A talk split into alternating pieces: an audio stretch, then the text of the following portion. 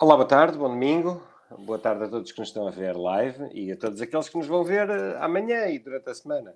Uh, olá, Angélica, como estás? Olá. Desde há pouco, tivemos a ver papelada, como sempre, de listas. E olá, Mauro, bem-vindo. Como estás? Olá. Tudo bem contigo? Uma boa tarde a todos. É, é um gosto. Normalmente eu estou a norte de- da tua localização, hoje, eh, pelos vistos, estou um bocadinho ainda mais a sul do que a margem sul. Para quem não conhece, o que é um pecado não conhecer, mas o Mauro é o candidato da Iniciativa Liberal, é o cabeça de lista, aliás, à Assembleia Municipal do Seixal. Hum, Essa terra que vai passar a ser conhecida também pelo liberalismo e não só por outras tradições já mais históricas. Eh, Parabéns, Mauro, pela coragem, pela iniciativa e, sobretudo, muito obrigado por estares aqui a partilhar a tua experiência e a tua visão sobre os temas da semana. Obrigado. Bom, começo eu, eh, quase como sempre, com a autorização da Angélica, obviamente, eh, e venho-vos falar, perdão, venho-vos falar de reganhos.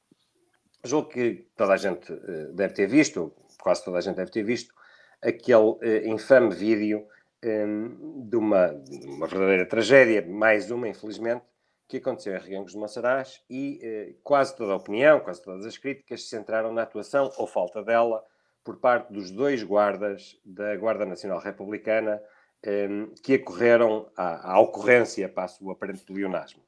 Eh, e o que eu queria dizer é que todos nós sabemos que o que é notícia normalmente é, é- não é o cão que mordeu o homem, isso é, é- é comum. O que é notícia é o homem que mordeu o cão. Aliás, havia um programa conhecido sobre isso. Eh, e o que eu quero aqui salientar é que não sei se é bem esse aqui o caso. Sei que há aqui um motivo para preocupação com esta notícia porque eh, toda a gente foi muito despedida a, a criticar a falta, a pretensa falta de atuação eh, da Guarda Nacional Republicana, e em particular daqueles dois homens que servem o país e que nos servem a todos nós e que estão lá como primeira barreira de defesa para o nosso exercício de liberdade. É verdade que naquele caso as- aquilo que veio a acontecer não foi eh, o mais feliz, obviamente, foi aliás, pelo contrário, trágico, felizmente sem as consequências ainda mais graves que poderia ter tido.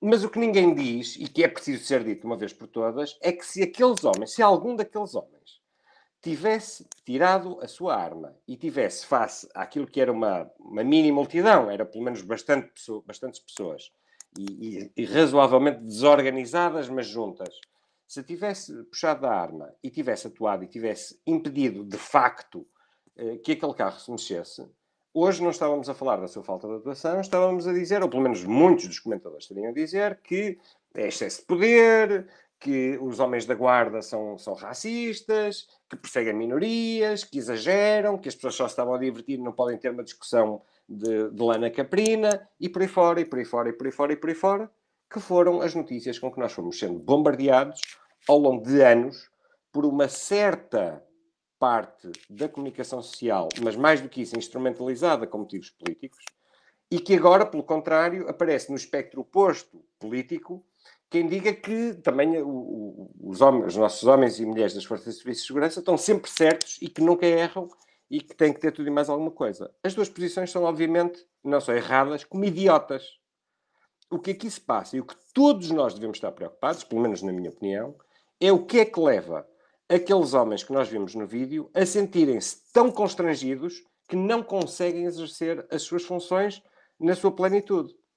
E, tudo bem que também há aqui um possível erro de cálculo, porque a certa altura, pelo vídeo, percebemos, ou pelo menos parece que não vai acontecer aquilo que depois acaba por acontecer. Infelizmente. É verdade, isso aí pode acontecer em qualquer situação. Mas todos nós sabemos, e não ligamos nenhuma todos os dias, ao facto dos homens e mulheres dos- de- da, da Guarda e da PSP em particular não terem meios.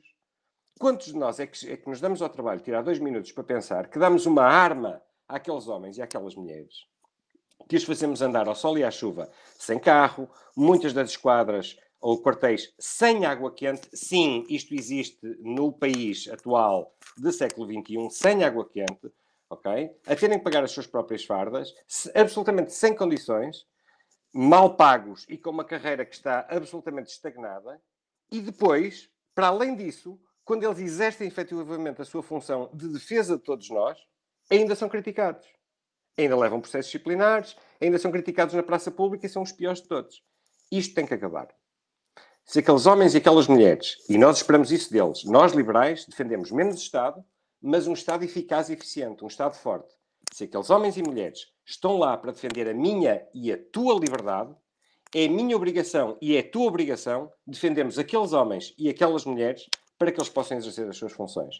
E acho que o país só começa a mudar e começa a, a ter eh, não casos destes quando nós estamos no café e vemos um, um guarda ou um agente da PSP a entrar, termos uh, vontade de lhe oferecer uma água, de lhe pagar um café, sem retribuição nenhuma. Não estamos aqui a falar daquelas coisas das multas. Não, não.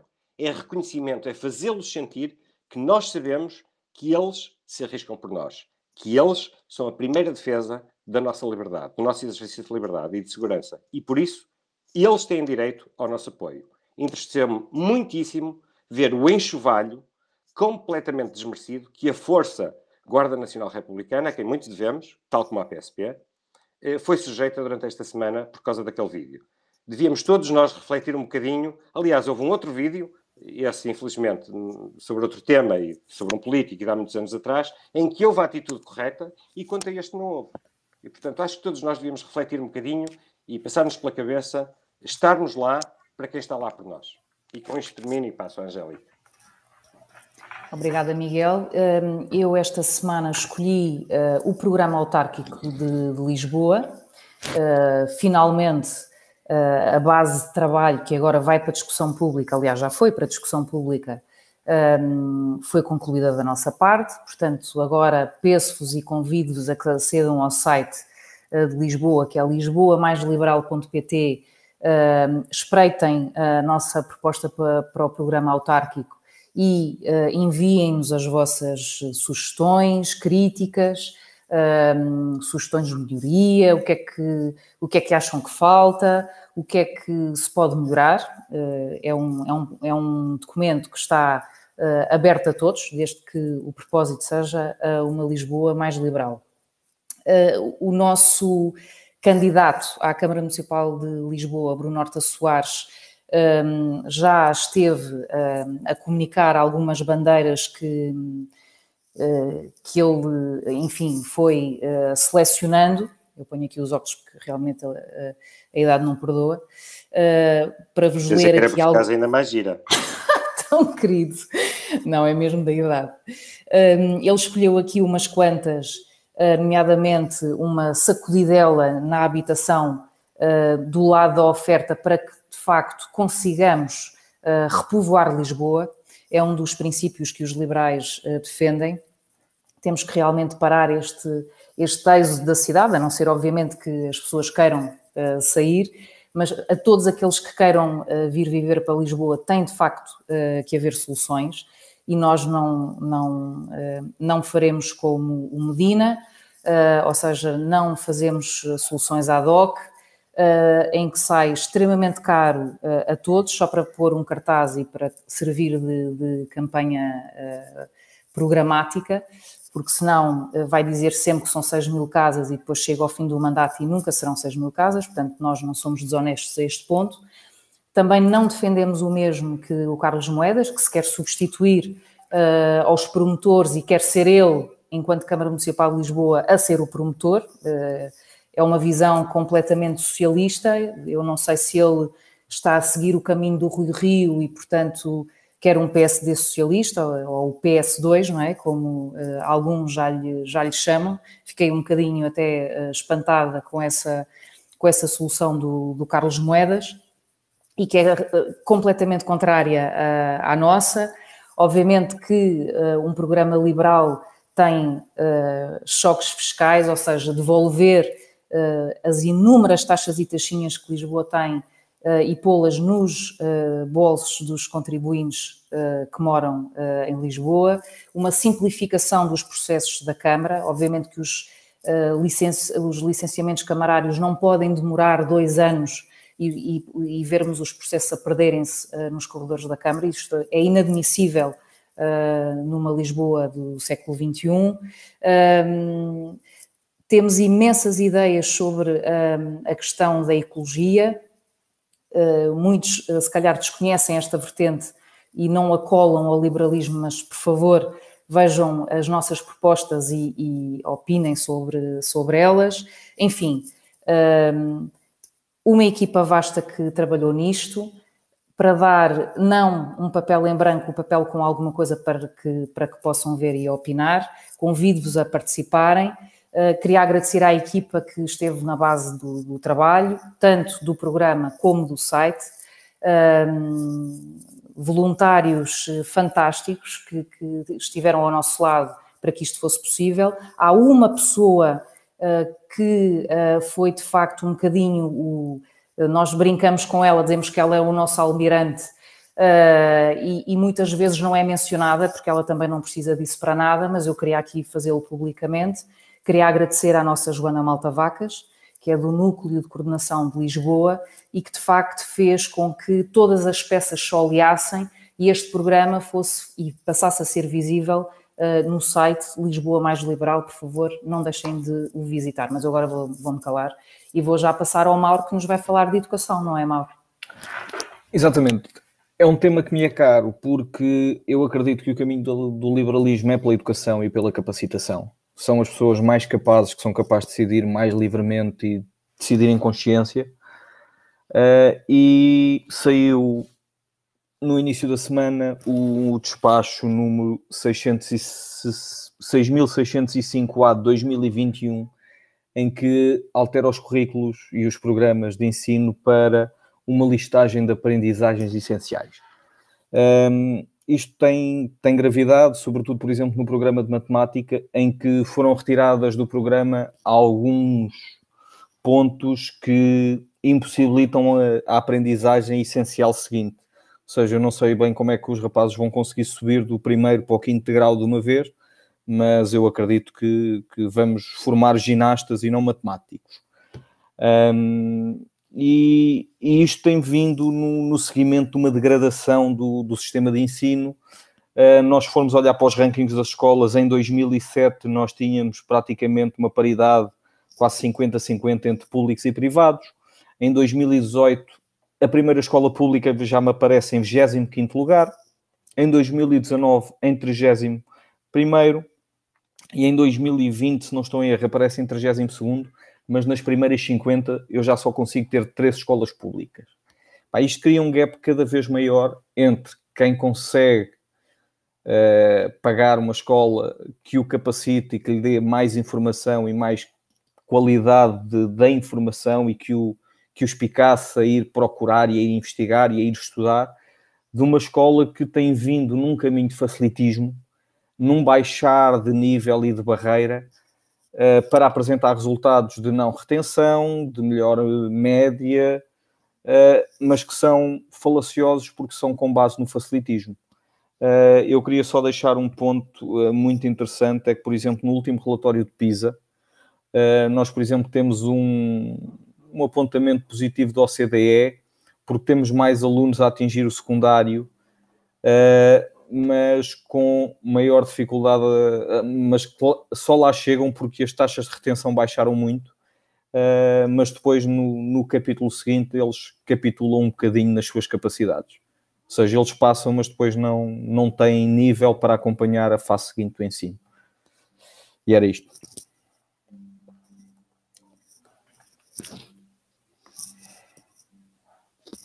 Eu, se calhar, uh, aproveitava, porque eu fiquei aqui a pensar numa coisa que tu disseste, Miguel, na tua intervenção, Sim. e que, que, me é muito cara, até porque vocês sabem que eu tenho aqui uma costela francesa, e uh, em França há determinados bairros onde, uh, se nós chamamos o INEM, o INEM não vai sem escolta policial e a própria polícia não intervém num mero desacato em determinadas localizações sem a polícia de intervenção e muitas vezes, hum, quando a coisa piora, vai mesmo com, com os militares.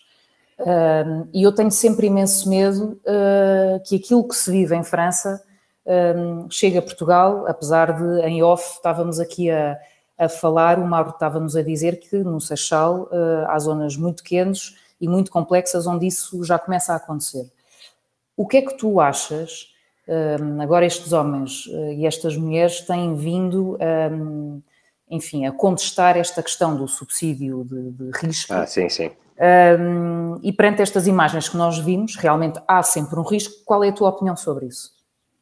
Bem, antes mais, obrigado pela pergunta e é, é giro que tu faças como introdução essa comparação com a França, porque anda, anda 90% de Portugal, às vezes nós inclusive, a dizer, ah, porque em comparação com os países do centro da Europa, eles estão muito melhores e nós estamos muito piores.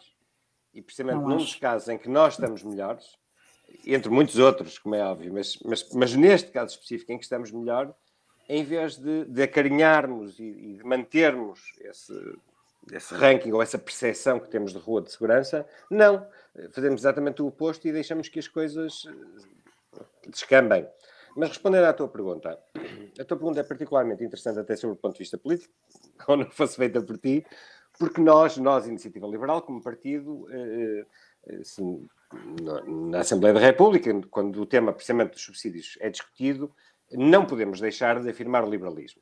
E, e é, às vezes é difícil explicar isto, porque para um liberal, os subsídios não são a solução. Podem ser paliativos, eventualmente, mas solução não são de certeza.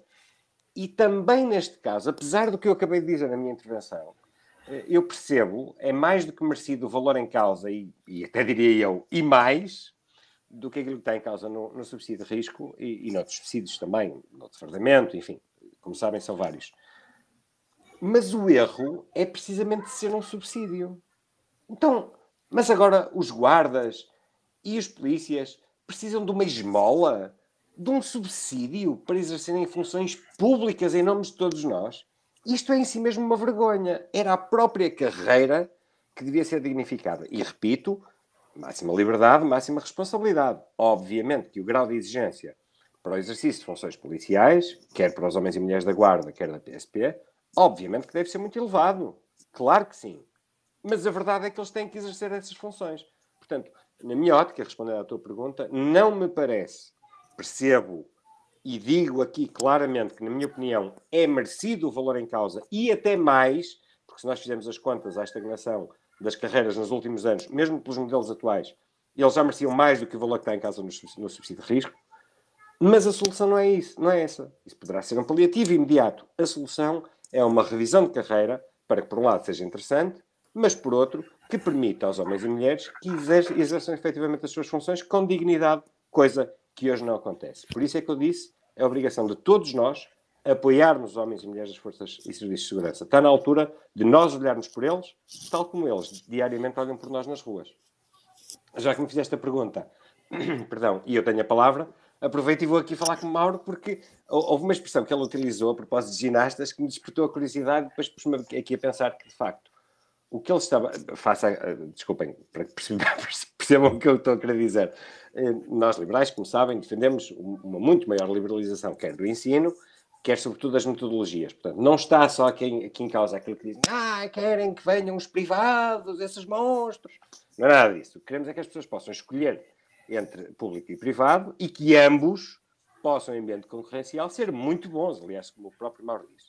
Mas há um detalhe muito interessante no que ele disse: é que o que o Mauro veio partilhar connosco, e corrige-me é isto, este comentário, no fundo, que quer a ti, eh, Mauro, é que o que está em causa não é, eh, com este despacho, não é a liberalização dos, dos currículos, nem a adequação ao local. O que está em causa é, no fundo, sei lá, utilizando um bocadinho a tua imagem, pegar num edifício que tem cinco andares e como, como os meninos não conseguem subir pelas escadas até ao quinto andar, ficam muito cansados, em vez de, de, de, irem a uma consulta, de fazerem ginástica, de se capacitarem para subirem até ao quinto andar pelas escadas, no fundo o que estamos a fazer é cortar o prédio no segundo andar. É isso que está em causa, Mauro. Na leitura que eu tenho do momento, é isso que está em causa. Basicamente, nós estamos a reduzir o nível de exigência para que seja possível chegar à meta, só que a meta cada vez está mais curta. Ainda vai chegar à altura em que vamos fazer maratonas com 2 km, 120 metros, outros 40 não fazemos. Uh, e eu, eu sou, sou alguém que acredita piamente numa coisa que é diferente do elevador social que nós tantos falamos. Eu acredito na escada social. O elevador social serve para, para o Tiago Preguiça, por exemplo, chegar a grandes cargos na segurança social, etc. Mas para um liberal é preciso subir de grau a de grau, é preciso ir ganhando capacidade e é preciso construir um caminho.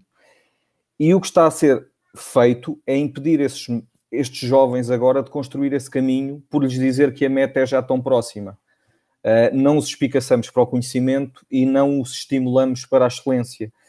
como é óbvio, os programas não podem ser iguais numa escola das Avenidas Novas ou numa escola do interior do país, em que os interesses desses jovens são diferentes, em que os estímulos são diferentes. Mas há formas de trabalhar os programas para atingir patamares de conhecimento similares.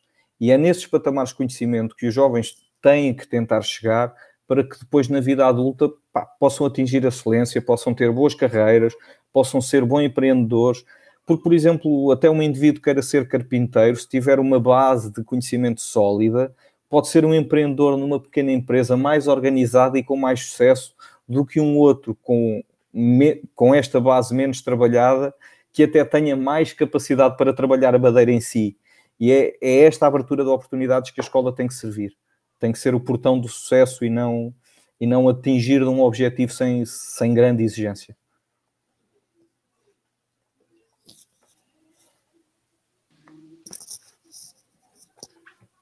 Uh, já que tens já a palavra, agora, se alguma exatamente, pergunta, uh, eu, eu quero colocar aqui uma pergunta à Angélica, porque ela falou-nos aqui muito entusiasmada do programa da, da IEL. Eu acredito que seja extensa, ainda não consegui ler, mas quais são ali as medidas que, que mais lhe tocam ao, ao, ao coração de, de, liberal francófona? uh... Olha, há, há variadíssimas, mas hum, o que eu mais adoro no programa é que as pessoas que o trabalharam tiveram muito.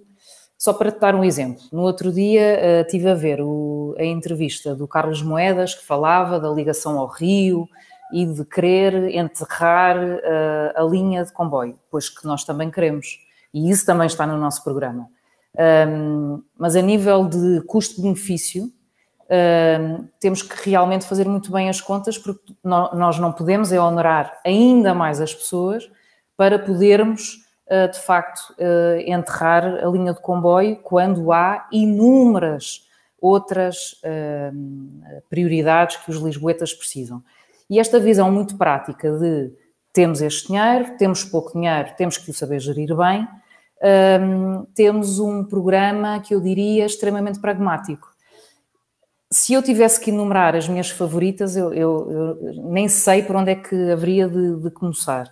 Mas gosto muito um, de alguns princípios, como nomeadamente um, fazermos o primeiro bairro completamente autossustentável, de reaproveitamento da, da, da energia solar e o reaproveitamento das, das, das águas uh, pluviais e fazê-lo num bairro municipal.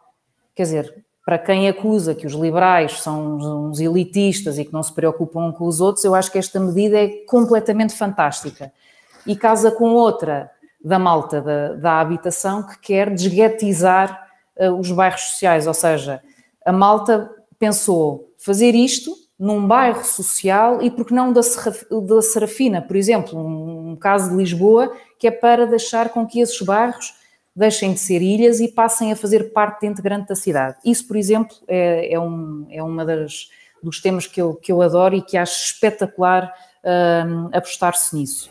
Um, já tinha falado do aumento da, da oferta da habitação uh, e o que os liberais dizem é que é realmente uh, imoral o Estado vir uh, impor aos proprietários privados regras e impostos agravados e uma série de coisas quando eles próprios não põem o seu próprio património uh, no mercado. Portanto, o que o nosso programa diz é. E dificultam uh, quem quer entrar. E dificultam quem quer entrar. Portanto, aquilo que o programa diz, ou o nosso, esta base de trabalho diz, é tudo o que está devoluto, seja terreno para promoção ou seja uh, edificado, tem que vir para o mercado eventualmente com concessões a privados, que diz aqui é para uh, arrendamentos mais acessíveis, aqui é mais para jovens, para o que quiserem. Mas tudo o que é público, então se está devoluto, tem que vir uh, para o mercado.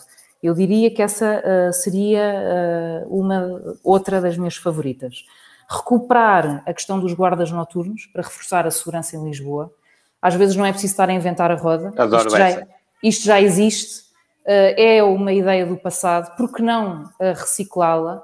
Um, e acho que faz todo sentido. Com custos reduzidos, isto geralmente traz um trade-off a zonas habitacionais fantástico. Que é, que é, que é, que é espetacular, e, quer dizer, e, e há, uh, há efetivamente esses homens que ainda exercem funções, portanto, por que não alargar isto? um voucher cultura, esta realmente é, é fantástica, ou seja, é pôr a cultura na escolha das pessoas, portanto, não é preciso um teatro por cada freguesia. Quem não tem dinheiro não vai ao teatro só porque está na freguesia, e quem tem dinheiro pode ir a uma freguesia qualquer. Portanto, isto é, é, é, é uma, uma ideia que, a meu ver, é completamente desprovida de, de bom senso e é de alguém realmente que não, que não vive a realidade. Tempo a apostarem na oferta e não na procura. Exatamente, mais uma vez. querem controlar o mercado. E, é, não, e depois é a velha história que tens que consistentemente subsidiar a oferta. É, exatamente. exatamente. E, não e por último, e por último, já que vivemos eh, tempos de pandemia, uh, acabava com esta que para mim é chave de ouro, que é para que construir mais centros, eh, centros de saúde? Nós efetivamente precisamos deles em Lisboa, mas para que? Se há clínicas privadas, o que se faz é estabelecem-se acordos, como se fossem PPPs dos hospitais, porque não fazer uh, nos cuidados primários com os centros de saúde e, portanto, assim, não precisamos de construir nada, não precisamos de gastar mais dinheiro, estão lá os profissionais de saúde, está lá o edificado e, portanto, as pessoas deixam de estar em listas de espera ou de se levantarem às três da manhã para conseguirem uma consulta de urgência no centro de saúde, que é uma vergonha. Em vez de esperarem quatro ou cinco anos por, por um centro de saúde que acaba por não ser construído pelo Medina e mais dois em lista de espera, para a semana tem uma consulta na clínica. Exatamente, exatamente. Ó oh, Mauro, mas eu sabes que eu falo pelos cotovelos, portanto eu agora se calhar passava para ti para tu nos falares das tuas ideias para o Seixal as minhas, não deve ser uma eh, tarefa fácil da equipa, nossas, não é? Da, do da, de coordenação, do nosso candidato à Câmara Municipal, que é um independente, o Rui uh, Magalhães, um, e nós olhamos para o Seixal, nós temos que pensar que o Seixal faz parte de uma das seis, sete câmaras que sempre foi governada pelo PCP. Estagnado, estagnadinho, uh, entre parado e, e paradinho, e, e é preciso uh, que o Seixal volte a ser, e já foi em tempos, uh, uma, uma zona de dinâmica económica e empresarial interessante, que entretanto em 46 anos foi praticamente destruída. E nós olhamos para isto com, com duas estradas que têm que se fazer em paralelo. Nós temos que, que capacitar as pessoas para as oportunidades, mas depois temos que lhe dar as oportunidades. É? Uma coisa sem a outra não funciona. Uh, e olhamos para isto da seguinte forma: uh, temos aqui algo que, que é muito caro a, a, mim, até porque, porque foi uma ideia que eu também vim a desenvolver. E como já se aperceberam, eu preocupo-me com os jovens e com, com a sua capacitação, então queremos criar aqui uns núcleos de apoio ao ensino, ainda para mais depois destes dois anos de, de quebra de, acentuada da qualidade do ensino. Um, programas de apoio ao, ao ensino em zonas carenciadas, com parcerias com empresas mentoras, com pessoas da sociedade civil que queiram ceder o seu tempo nestes espaços de, de ensino uh, para, para, para darem explicações, de, para serem também espaços de, de serviços ocupacionais com jovens, para fazer workshops e para, para lhes abrir eh, perspectivas e, e, e possibilidades de futuro. Queremos aqui, de alguma forma, também fazer trabalho de, de alguma pressão e de alguma prospecção para conseguirmos instalar uma universidade no Seixal, até porque, dependentemente, eh, dependendo da área de ensino, essa universidade poderá trazer agarrada a si um futuro cluster empresarial que, que seria muito interessante para, para o Conselho. Um, depois, eh, eu queria tocar aqui um ponto, por acaso, eh, que, que, que a Angélica falou e que eu, que, que eu revi também aqui no nosso programa, relativamente aos bairros sociais, nós queremos integrá-los no, no, espaço urbano.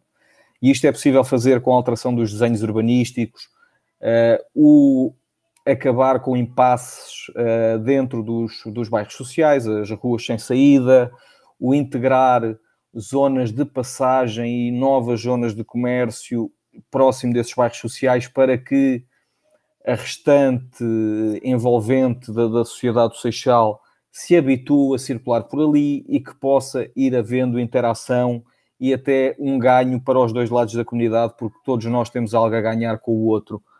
Um, queremos aqui uma, vi, uma revolta, uma revolta não, uma reviravolta muito grande naquilo que é o nosso regulamento de taxas. Nós temos taxas e taxinhas para tudo. O regulamento de taxas é muitas vezes interpretado de forma abusiva e tem sido aqui um grande entrave à, à fixação de investimento e de, e de oportunidades de emprego para, para os cidadãos de Seixal. Daí nós a revolta em... em vez de revir a volta, não é? Pois. Era a primeira revolta e, e, agora vamos fazer a Nós estamos, estamos em risco de, de perder o investimento da, da Ovion, uma farmacêutica que comprou terrenos no Conselho de Seixal e que está a ponderar não se instalar no Seixal. Estamos a falar da criação de 1.200 empregos, em que é uma área de negócio em que até a mão de obra não especializada acaba por ser um pouco mais bem paga do que em outras áreas de negócio. E se eu afasto investimentos destes, pá, eu estou a, condenar à pobreza as pessoas que, que moram no meu conselho. E, é, e isto, para mim, é revoltante.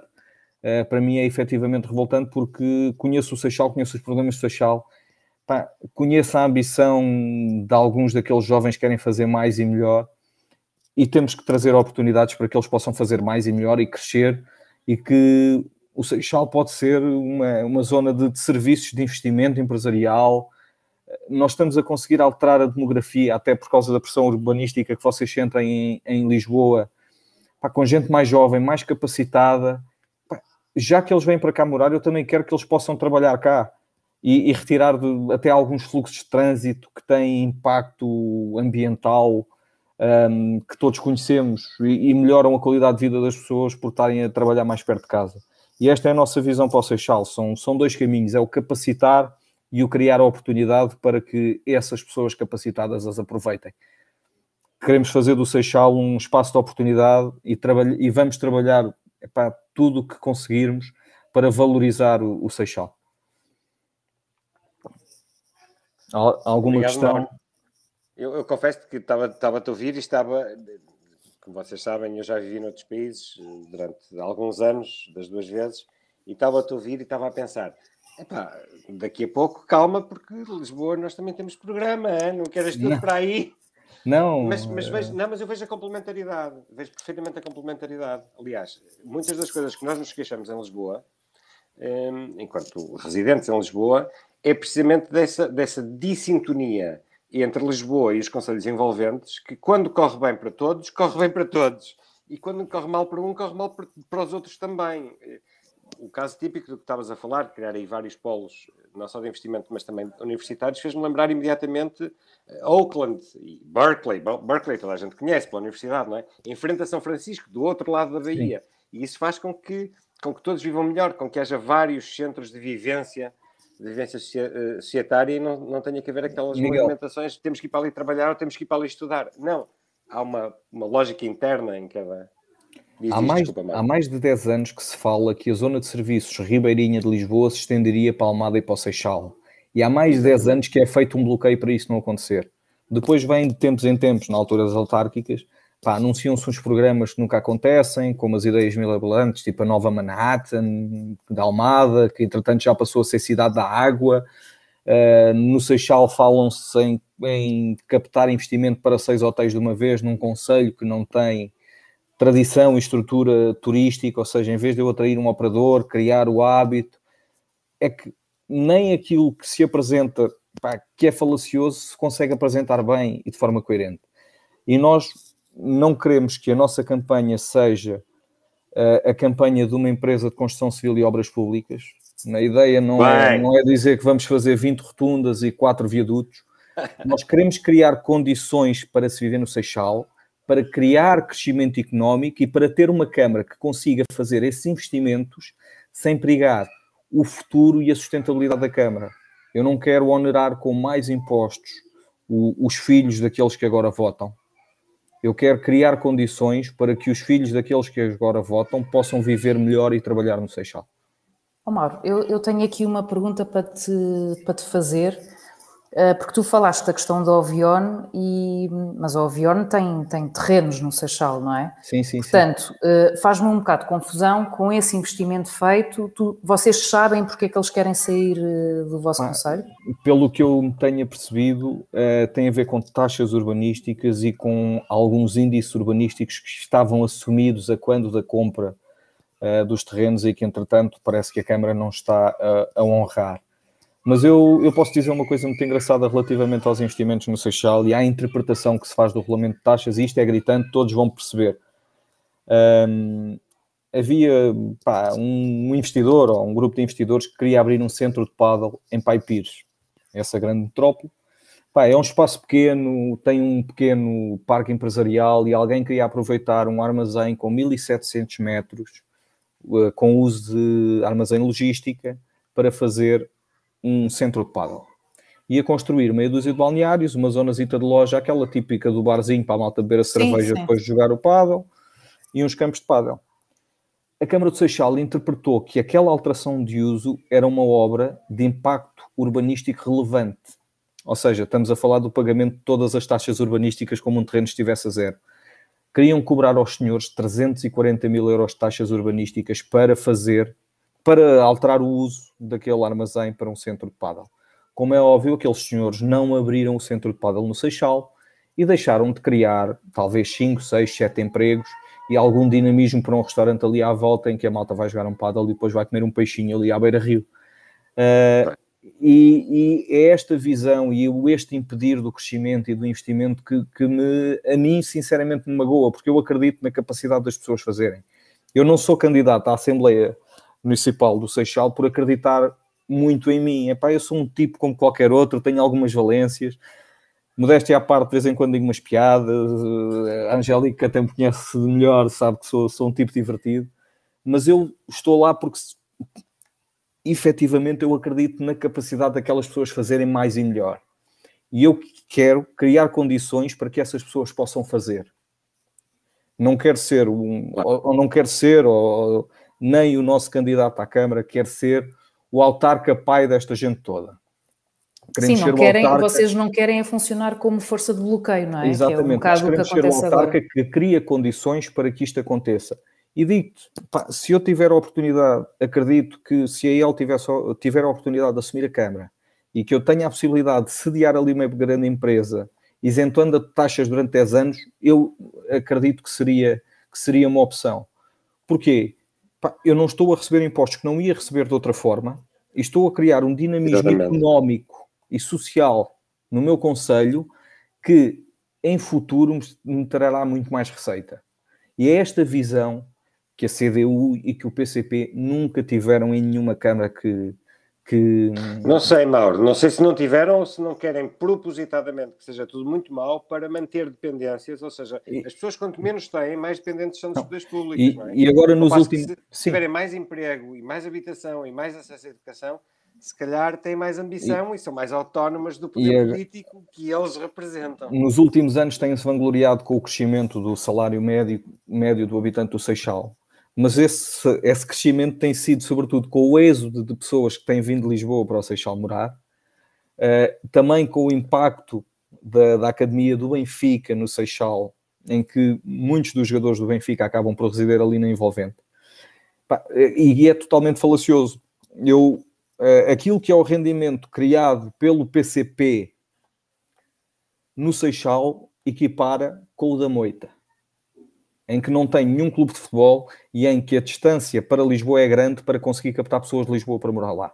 E aí estamos a falar de um, de um dos piores rendimentos per capita do país, que é outro conselho que sempre foi liderado pela, pela Moita, eh, pelo, pelo PCP, a Moita, e que até internamente dentro do PCP é conhecido como a Coreia do Norte. Como é óbvio, não, isto não é muito divulgado, mas é assim que, que simpaticamente os, os amigos do PCP se referem aos habitantes da Moita, são os coreanos. Mauro, muito obrigado. Obrigada, Mauro. Foi inspirador ouvir-te. Obrigado, foi um prazer da minha parte. Todos os seixalenses eh, sintam o mesmo que nós sentimos. Sentimos aqui uma vontade e, sobretudo, uma iniciativa e uma coragem de enfrentar um sistema que, que está desenhado para, para o pequenino e incapacitar o teu conselho. Obrigado pela tua iniciativa Obrigado pela tua coragem. Obrigado. Um, com as piadas vamos ter mais hipóteses e, e, obrigado, sobretudo, por teres aceito também estar aqui hoje connosco. Muito obrigado. Uma boa tarde obrigado, a todos. Obrigado, Angélique, também. Obrigada. E com isto terminamos o programa de hoje. Boa tarde, bom domingo e boa semana. Bom domingo a todos. Obrigada.